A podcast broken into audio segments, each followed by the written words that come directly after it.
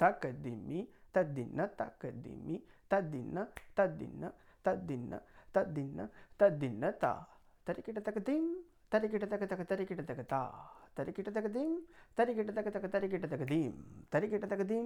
Bonjour et bienvenue dans ce nouvel épisode des podcasts Conversations de Pig du blog bassistepro.com. Je suis Johan Berby, votre hôte.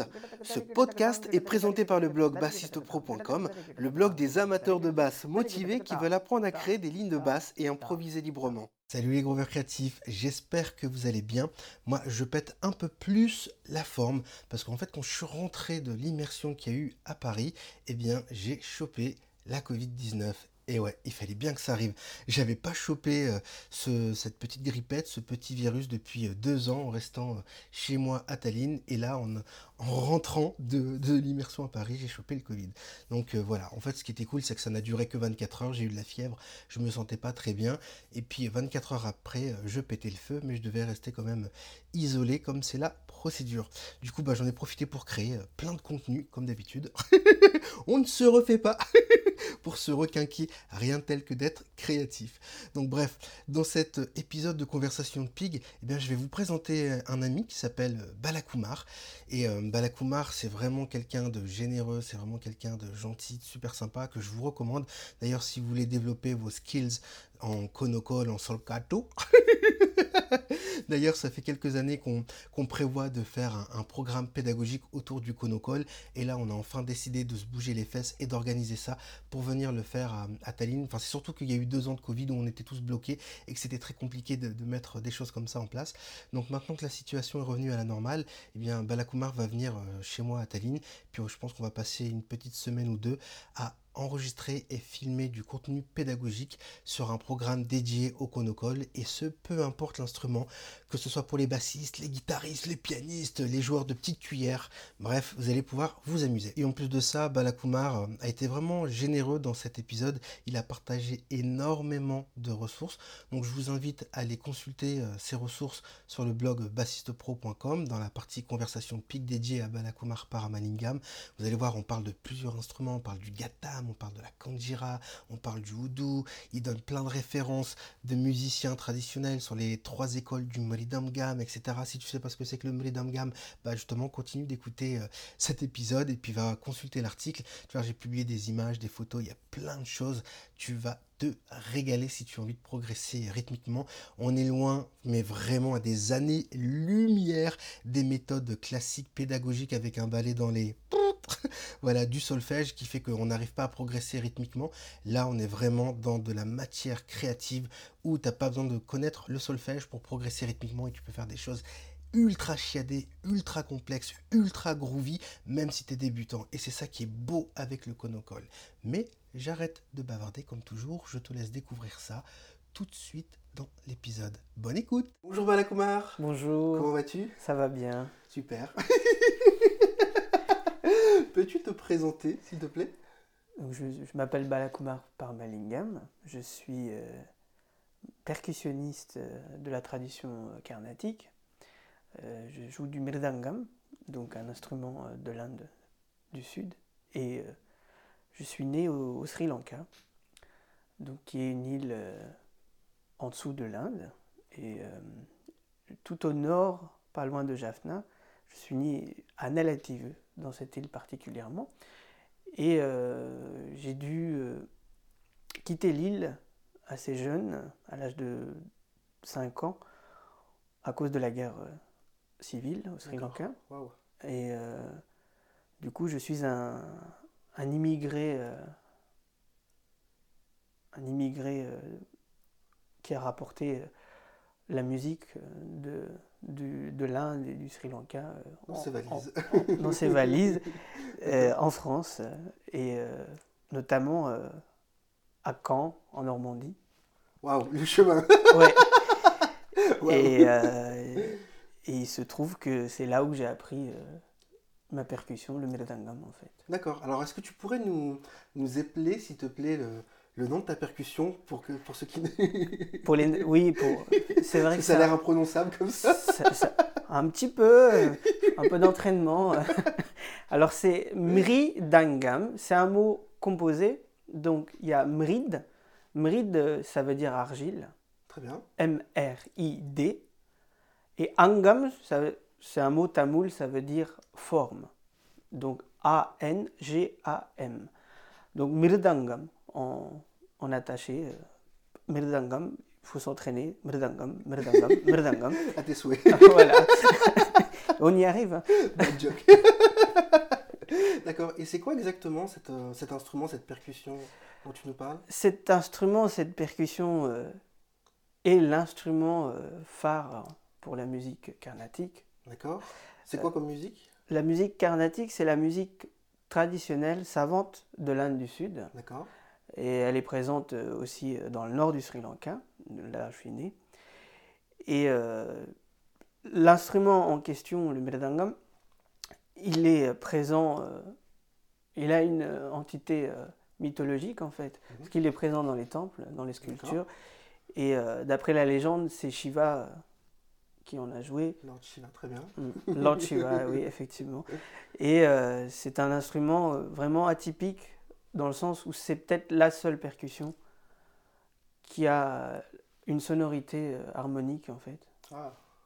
Qu'on peut qu'on trouve pas en fait sur les percussions ah, voisin, il y a le tabla. Mais... Oui, j'allais venir parce qu'en général, quand on parle de, de l'Inde, la, la, percussion emblématique qui ressort, c'est Ah, les tablas Oui, les, les, les, tablas, en fait, c'est les cousins euh, du merdangam. Hein. Originellement, euh, comme j'ai dit, le merdangam, merd, ça veut dire argile. À la base, c'était fait en argile. D'accord. Et euh, je, je, pense qu'un jour, il est tombé et que ça fait deux morceaux et que est venu le tabla par la suite. c'est beau ça J'adore Est-ce que tu peux nous en dire plus du coup sur ta, percussion? Parce que ça a l'air passionnant. En fait, c'est un instrument qui est de forme oblong, qui a une partie grave et une partie aiguë. Euh, la partie grave, euh, forcément, a un diamètre plus, plus grand que la partie aiguë, de ce fait. Et euh, les deux parties communiquent ensemble parce que c'est un seul fût c'est un tom basse, c'est une caisse claire en gros un, Amélioré. D'accord. Parce que les, les, les, basses, euh, c'est fait en peau de, de, de, zébu et de chèvre. Très bien. Tout, tout ce qui est. Euh, tout ce qui est de la peau animale. Voilà. Mmh. Et le, le, bois en question, c'est un bois de jacquier, le jackfruits. Yeah. c'est très bon à manger. Hein. je, je, je, vous recommande particulièrement. Petit Jacques. le petit Jacques, c'est bon pour la santé. Et, du coup, c'est de ce bois-là qu'on utilise pour faire l'instrument, comme pour euh, plusieurs instruments euh, dans l'Inde. Et euh, il a deux, deux tailles particulières, une pour les graves et une pour les aigus. Donc quand on dit grave, je, parle des, des pitchs, hein, bien sûr, qui vont de qui peuvent aller de B jusqu'à. Donc de, de, la note C Ouais, de la note C jusqu'à, on va dire, E. D'accord. Et les autres. E pour Mi. et, les autres, bah, c'est la suite, donc on peut aller de F jusqu'à A. De Fa à La, ok, très bien. A, et, Sharp. Donc. Euh, très bien. Et cet instrument, en fait, est, est relié, donc, euh, comme les. Euh, comme les djembés, on utilise en fait euh, les, les cordes, des cordes en peau De, de, bah, de, cuir. De, Pour étirer les peaux. Et oui, et en fait tout est, tout est tendu de manière artisanale, donc c'est, c'est le luthier qui, qui, qui le fait, donc il le tend. Ça prend, ça prend pas mal de temps. J'imagine bien. Et beaucoup d'efforts physiques, c'est, très, dur. Hein. Il faut, faut regarder. Et euh, la particularité, c'est que sur la, la, main, la main droite, donc les parties aiguës, on a la présence d'une pastille noire au centre. Et cette euh, pastille qui donne en fait le, le son très métallique qu'on entend sur le, sur le, le merdangam et euh, aussi sur le tabla en fait. C'est des harmoniques en fait. C'est ça, c'est des harmoniques. Et à l'intérieur en fait de, de la peau, parce qu'on le on, enlève une peau pour mettre cette couche en fait de, de pâte noire. D'accord. Et qui vibre en fait parce que à l'intérieur on a glissé des, brindilles en fait de, de, paille, de paille séchée. C'est pour ça qu'on en- on, on entend le bzzz, le son Mmh, qui super. buzz dessus. Et, le euh, timbre de la caisse claire. ouais. Génial. c'est pour ça que c'est un peu amélioré en fait. Et, euh, bio. et- et bio en plus. Et cette, euh, cette pâte en fait est, est extrait de d'une pierre qu'on trouve dans les montagnes qui est riche en fait en, C'est quoi comme pierre? Hum, C'est une pierre, euh, c'est Mandour, ça s'appelle. Ne. C'est une pierre volcanique en fait. Oh, waouh. Ben, dis donc.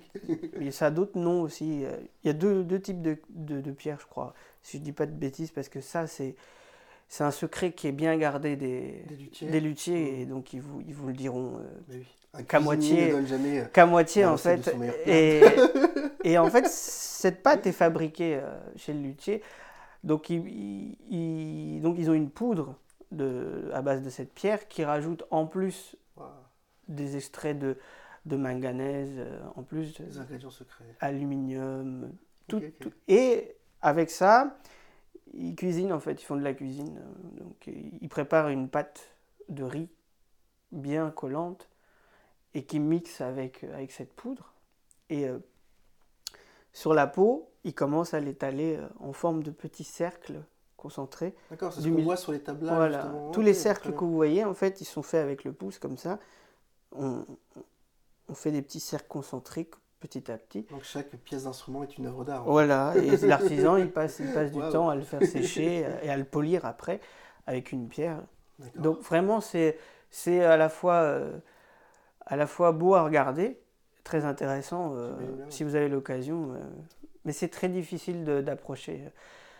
Vraiment, le- la recette, il- ça se transmet de génération en génération. C'est un savoir-faire euh, oui. millénaire, donc euh, il le garde. On se bien dans le secret. Voilà.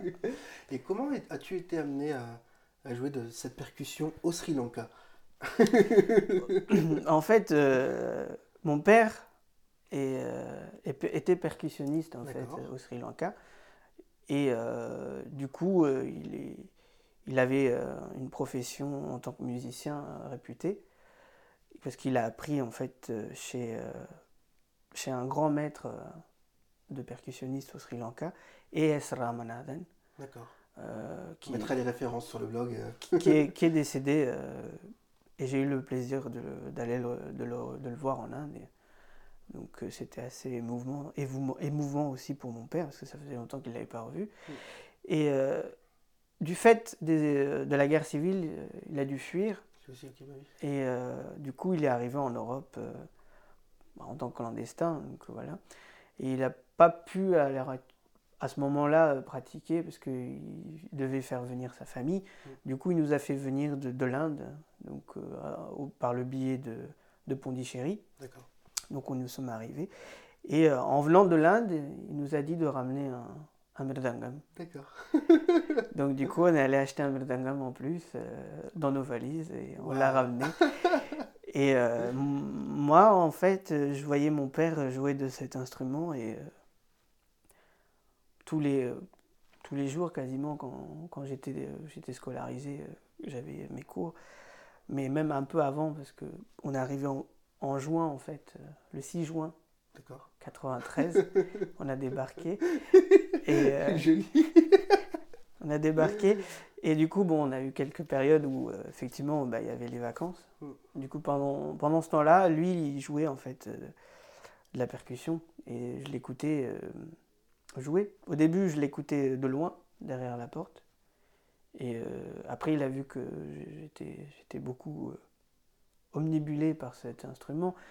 Et vous savez, c'est comme les chats quand ils voient des, des, des choses qui bougent ils sont là comme ça. Ah, Moi j'étais comme ça, je voyais mon père avec tous ses doigts qui, qui, qui- bougeaient de Qu'est-ce partout. que quoi. tu fais, papa? Oui, et en fait il, il- il s'avère que je suis tombé amoureux de cet instrument en fait. Et, euh, et je, je pouvais passer euh, des, euh, des heures à le, à le regarder jouer en fait. C'est après qu'il m'a commencé à donner des cours proprement. Donc c'est un autre enseignement. euh, on apprend, euh, c'est pas comme, euh, comme si on allait au conservatoire et qu'on. Ah oui, c'est sûr. C'est euh, une tradition euh, orale et ça se passe de prof à, à élève, donc de gourou à shishya. Mm. Et quand vous allez chez votre gourou, donc mon gourou c'était mon père, donc c'est un peu différent du coup, la relation est C'était complètement. pas, c'était pas trop dur? Euh, si, si, si, Si si, si, dans le sens où c'est quelqu'un euh, qui a commencé en fait très tard la percussion, mais en deux ans, il jouait euh, pour des concerts, donc euh, Wow. il avait, il avait euh, fourni un effort euh, et il sait ce que c'est euh, la, la valeur du travail. Et euh, du coup, euh, effectivement, c'était à la fois intéressant parce que moi j'étais euh, complètement amoureux de, de, de- de cette percussion. Je le trouvais, euh, à chaque fois, je, je vibrais avec cet instrument.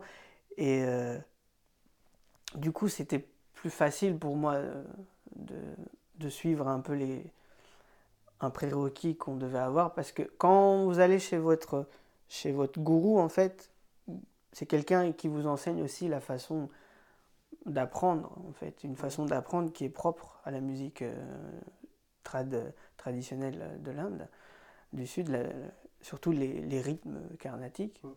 Et euh, ça demande un, un,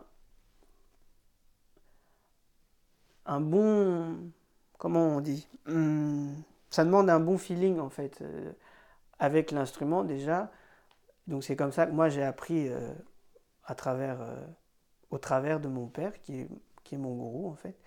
Et je l'ai appris à, à Caen, en Normandie. Est-ce qu'il y a eu des, des moments difficiles Il y a eu- ou- Oui, parce qu'en fait, bah, on est, euh, on est jeune, hein, on est encore. C'est euh, pas évident de- de- d'enseigner à son... non, du tout. Moi, je refuse d'enseigner la musique à mon, à mon fils. C'est difficile. La relation est complètement autre. Bah oui. J'avais une relation double dans le sens où c'était mon père et aussi mon, mon, gourou.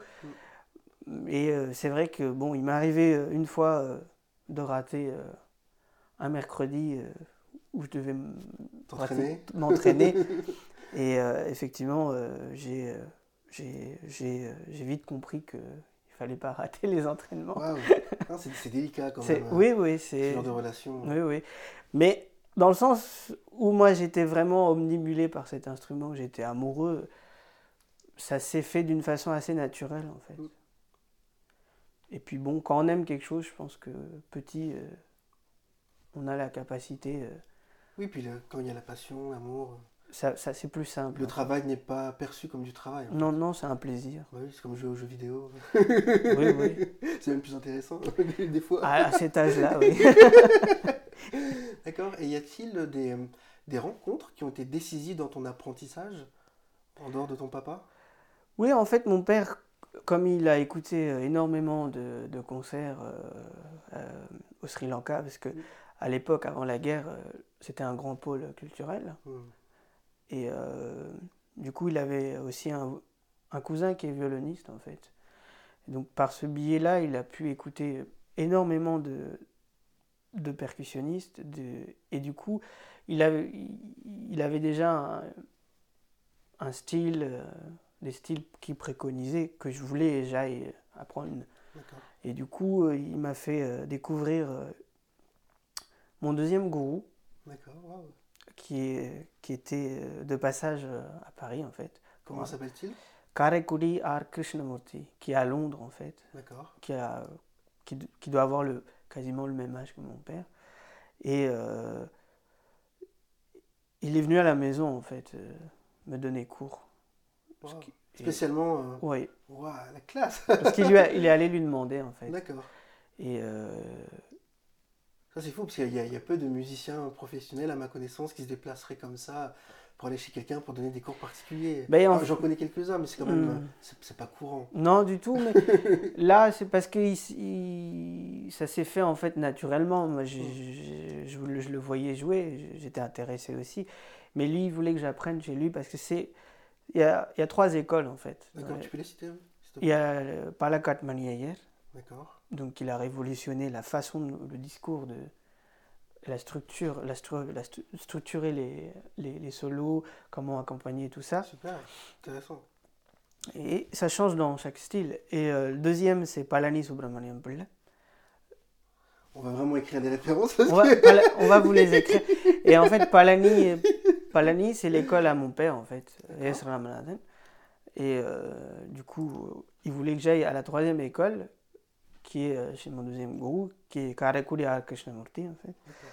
Que lui qui a appris chez euh, CS Murugapati, qui, est un excellent, euh, qui était un excellent genre de merdangam, à la fois pour la danse Oh, chouette. et pour les. Ça devait bien groover donc.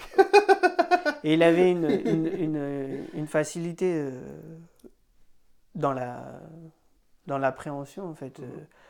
Des rythmes qui étaient complètement différents des autres quoi. Alors, je vais poser une question un peu bête, mais est-ce est-ce qu'il y a des, des traces d'enregistrement de, de tous ces grands maîtres? Ce serait génial de pouvoir le partager Il y avec a, les auditeurs ouais, du bien blog. sûr, il y a euh, Palakat Manier, on vous le trouvez facilement sur YouTube, Triti Shankaran, euh, donc c'est Palani Subramanian vous en avez maintenant. Je t'en prie. Mais euh, C.S. Murugati, c'est plus difficile, mais il y en a quelques-uns quand même Alors, donc, on va prendre le temps de vous mettre tout ça euh, sur, sur le blog et de Oui. partager toutes ces informations-là. Mais oui, en fait, euh, il y a même un site en fait qui est bien où vous pouvez écouter, euh, télécharger de la musique euh, Si non commerciale. C'est Sankida Priya. D'accord, bon, on écrira, On écrira ça et dessus vous avez, pour vous avez chaque nom, tout. chaque référence, chaque ressource. Vous avez tout sur euh, quasiment, à la fois les percussions et aussi les, la, la musique en règle générale, il y a tout. Génial. Et euh, petite question, euh, est-ce que tu as des, des bassistes préférés? Parce que je- ça doit pas être facile, euh, enfin je sais pas, je, je- je demande, hein, je ne suis pas expert en, en musique carnatique, mais de, de pouvoir jouer euh, de, de son instrument traditionnel comme ça avec des Européens, ou, Ça en termes de vocabulaire, de langage, Oui, en est-ce fait, que c'est facile de se placer ou, c'est difficile de, de ramener cet instrument euh, qui a un héritage culturel euh, très important, euh, le merdangam, dans le, dans le contexte, dans le contexte occidental. Mm. C'est difficile dans le sens que personne le, peu de gens le connaissent. bah oui. Mais il y a quand même quelques précurseurs qui, qui ont fait euh, quand même un travail intéressant pour ça, Comme comme Trichy Shankran. Au, en fait, il est au Canada, hein, il est à Toronto, je crois, s'il n'a pas déménagé. Et euh, il a travaillé, en fait, il a donné des cours en tant que, en tant que prof dans une université, il donne encore. Et du coup, il a, il a révolutionné le, l'en- l'enseignement en fait, euh, traditionnel en tant que tel à travers le konakol qui est le langage rythmique de l'Inde du Sud en fait. C'est un langage universel. Est-ce que tu peux nous en parler un peu plus euh, en détail, Oui, bien sûr. Le konakol, euh, ça utilise en fait des, des- des syllabes issues de- du mridangam qui sont euh, qui permettent d'avoir un langage rythmique. Par exemple, euh, si vous voulez faire un groove en 4, par exemple, tout bête. 1, 2, 3, 4. Au lieu de dire 1, 2, 3, 4, vous pouvez dire une syllabe, voire une autre, et du coup, c'est plus facile à retenir. Et euh, par exemple, ta, ka, di, mi, donc c'est ta, ka, di, mi. Donc il y a quatre syllabes. Donc, ça veut dire que ça fait quatre notes. Donc si vous voulez groover tout le temps, en- au lieu de dire 1, 2, 3, 4, 1, 2, 3, 4, 1, 2, 3, 4, c'est bien. hein. mais Hein, Mais si vous dites tac, demi, tac, demi, tac, demi, tac, demi, tac, c'est plus. Tu pourrais nous chanter un petit groove comme ça Ah ça, oui, bien? sûr. Je t'en prie, vas-y, fais ta place. Ta- Donc, en, juste avec Takademi, on peut, on peut faire beaucoup de choses. Donc, Super. Takademi, Tadina, Takademi,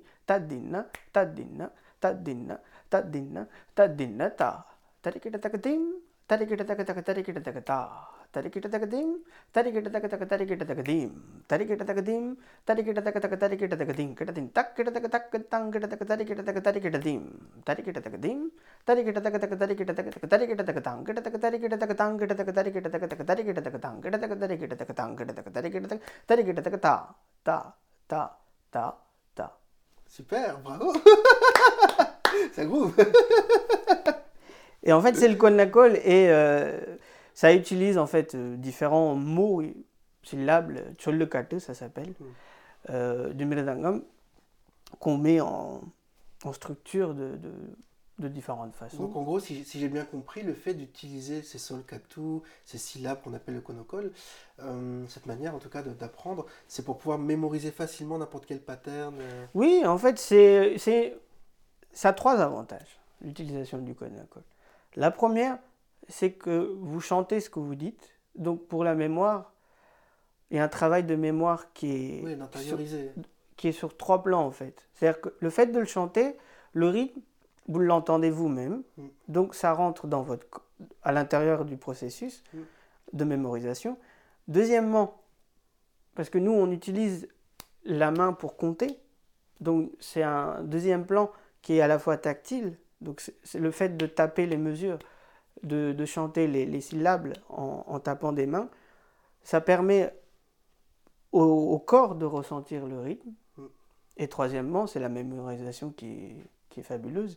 Vous pouvez avoir un répertoire dans votre tête entier de rythme. C'est bien, ça permet d'économiser du papier, quoi. Parce que on n'a pas besoin de tout écrire du coup.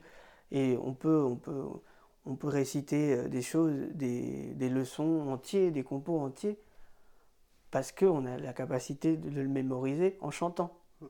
C'est génial. C'est c'est un, c'est un outil qui permet, pour les petits, que ça soit grand, même novice ou, ou pas musicien, ça permet de s'améliorer euh, tout le temps en fait. C'est magnifique. Du coup, c'est vraiment super génial. Et tu n'as toujours pas du coup euh, répondu à, à la question quels sont tes, tes bassistes préférés euh? Alors, euh, j'ai euh, quelques bassistes préférés, notamment un euh, avec qui euh, j'ai l'opportunité euh, de jouer, Dominique Di Piazza. euh, Waouh, la classe On ne Ouais. se refuse rien. non, c'est les destins, c'est Ah, c'est génial. c'est, euh, une chance inouïe en fait. Et euh, c'est- à la fois quelqu'un humainement, euh, c'est une, c'est un ange.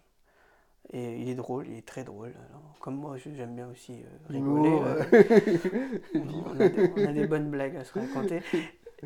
Et, euh, et puis bon, à la base, il, a, il a beaucoup joué avec beaucoup d'Indiens, Mm.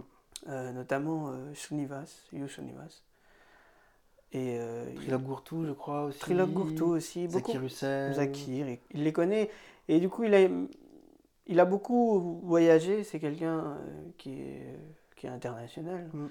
Et euh, il a un savoir-faire qui est intéressant au niveau de, de la technique euh, proprement dite, qui est juste hallucinante. En fait. Du coup, ça se marie mortellement bien avec ton, ton jeu Oui, ben ouais, en fait, c'est comme Ah. si j'avais un, un concurrent euh, au mridangam en plus, quoi, mais en basse, quoi. Waouh. Et euh, du Donc coup, en quand- fait, il te fait tous les talikiteta, talikiteta, tout ça. ah, il fait mieux même. Ah ouais, classe. Il va, non, il a une. euh, Et c'est naturel, c'est pas forcé et c'est beau. Du coup. Waouh. Et, et quand, quand une technique est au service de la musique comme ça, c'est bien en fait, Ouais. et non l'inverse. Et du coup, je trouve ça superbe. Il faut pas devenir un technicien de chez Picard, un technicien surgelé. Non, le, non. Picard. euh, c'est Picard quoi. Ah, j'ai rien contre Picard, mais bon, c'est le côté surgelé. C'est fait trop froid. C'est pas pour nous, tu comprends. Et euh, qu'est-ce que tu écoutes euh, en ce moment comme, comme musique Boubacar. Trop, trop, trop rare. Traoré. Traoré. D'accord. Boubacar Traoré. Donc un musicien malien. Euh, J'ai découvert ça par hasard euh, et euh, je- ça m'a donné euh, une idée euh, vraiment. C'est-à-dire que c'est quelqu'un qui utilise la musique euh, trad, traditionnelle de, de chez lui avec une, une touche classique, mais euh, il a une voix. extraordinaire. euh, ouais, c'est, j'ai Et jamais. ses compositions sont très très belles aussi. hein. C'est des compos euh, très, très musicales en fait. Mm. Il n'y a rien de. Et n'y a rien de virtuose, tu veux dire, ou de non, démonstratif. non, ou- c'est vraiment une, une musique qui passe par le par l'âme, quoi. Et Hmm, c'est beau. écouter ça en voiture pendant des heures. Franchement, tu- on peut le réécouter sans cesse. Et, ça, Non, Et c'est très très beau. Il y a et- des, blues magnifiques. euh. et l'utilisation euh, des, des instruments à percussion dedans, notamment les, les, les cales, Les cales calebasses. hmm, c'est juste euh, c'est énorme. quoi. oui. Et du coup, moi, ça m'a donné l'idée euh, dans, un, dans un des projets qui est en train de se développer qui s'appelle Indie Mood. D'accord. Et, C'est un euh, projet que tu fais en ce moment? Oui, à Bruxelles, euh, avec des amis bru- de, Bel- de Belges en fait. Belgique, oui. Hum, des Belges, sympa, très sympa. Notamment un joueur de didgeridoo, un de mes élèves, qui apprend du konakol. Du coup, il utilise le konakol dans le didgeridoo. Et c'est quoi du coup cette formation, les, les instruments qui Il y a en fait un didgeridoo, un, un, un vi- un violon tra- euh, classique, quoi, D'accord. Euh, Qui joue classique ou qui joue euh, classique indien ou qui, qui joue ce qu'il veut? Qui joue ce qu'il veut parce qu'en fait, euh, C'est ouvert, en fait. c'est ouvert. Mm. Et surtout, euh, un clari- clarinettiste, Oh, Antoine Braverman. ça va être euh, super. euh, timbre, didgeridoo, clarinette, violon. Mm, mm. C'est un bon mélange, c'est un bon mélange. Complètement typique, c'est bien. Et euh, du coup, quand j'ai écouté euh, ces, ces cal- c'est les calebasses, l'utilisation des calebasses, et je suis revenu à, à mes sources, donc c'est-à-dire euh, le gadam. Hmm. Et euh, Tu peux expliquer ce, ce que Le gadam, en le fait, gadam, c'est- en fait? c'est pas un instrument pour cuisiner, hein, parce que euh, on, on le trouve aussi en tant que, parce que c'est un, c'est un pot de terre cuite.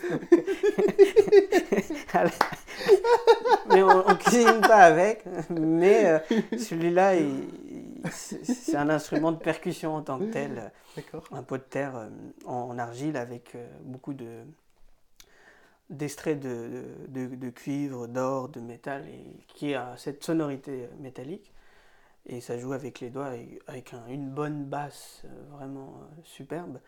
Donc, mais moi, je je peux pas me transporter en plus du mridangam, un, un gadam. ouais. Donc du coup, j'ai pris le cousin, le goudou. Le oudou, d'accord. Et euh, du coup, euh, je pense que je, ouais. euh. et je pense que je vais, je vais instaurer un set mridangam oudou en fait. Et avec le- la calebasse en plus ou pas? Non, parce que la calebasse, euh, j'aimerais, Mm. euh, mais euh, je pense qu'il faut, faut, faut sonoriser comme il faut. Et Ah oui, ça, c'est sûr. je- je- pour l'instant, je suis encore novice là-dessus, donc je préfère, je préfère utiliser ce que je connais. Tu restes dans ta zone de confort, Voilà. tu veux pas en sortir. Pour l'instant, C'est intéressant aussi. oui, bah écoutez, moi je, je fais ce que je, ce que je connais. oui, non, mais c'est bien. Et, bien. euh, et je- tu peux déjà. ouais, et je pense que le houdou, ça, me- ça me convient. Le son. euh, J'adore, le son aussi. euh. Parce que sur certains, pour en revenir en fait, pour l'utiliser, euh, le mridangam plus tout seul en tant qu'accompagnement dans d'autres projets, bah, on n'a pas le choix de, de trouver d'autres instruments. Complémentaires, Ouais, et sûr. ça en fait partie. Et comme moi, je joue aussi d'autres instruments comme le, le kenjira, qui est le tambourin euh, en peau de, de varan, D'accord. c'est un lézard. euh. Et aussi le- la guimbarde, le motsing. Hmm. Donc du coup, ça me fait un petit... Tu es multi-instrumentiste en fait. Oui, et ça me permet de, C'est génial. ça me permet d'avoir une panoplie que je peux utiliser au, un chouette panel. euh, à bon escient euh, en fonction des, Magnifique. des projets. Quoi. Et euh, quels sont les disques sur lesquels on peut, on peut t'écouter? Alors moi, on peut m'écouter sur euh, mon collègue Jean-Mi euh, Truong qui, fait, qui joue euh, dans Carnatic Jazz, donc, où il y a Dominique Di Piazza, un autre violoniste, euh, Neveli Radhakrishna. D'accord. On mettra aussi toutes ces références-là sur Et blog. euh, il y a un morceau qui s'appelle Bengali Friends. D'accord. Qui est ton morceau préféré Parce que tu en parles Oui, c'est son. D'accord. Et euh, de- je joue dessus. euh, D'accord. donc avec, euh, avec Jean-Mi, euh, Dominique Di Piazza, donc Jean-Mi Truong, euh, et Neveli, Très bien. Neveli Radhakrishna, qui est en fait un fan de El Shankar.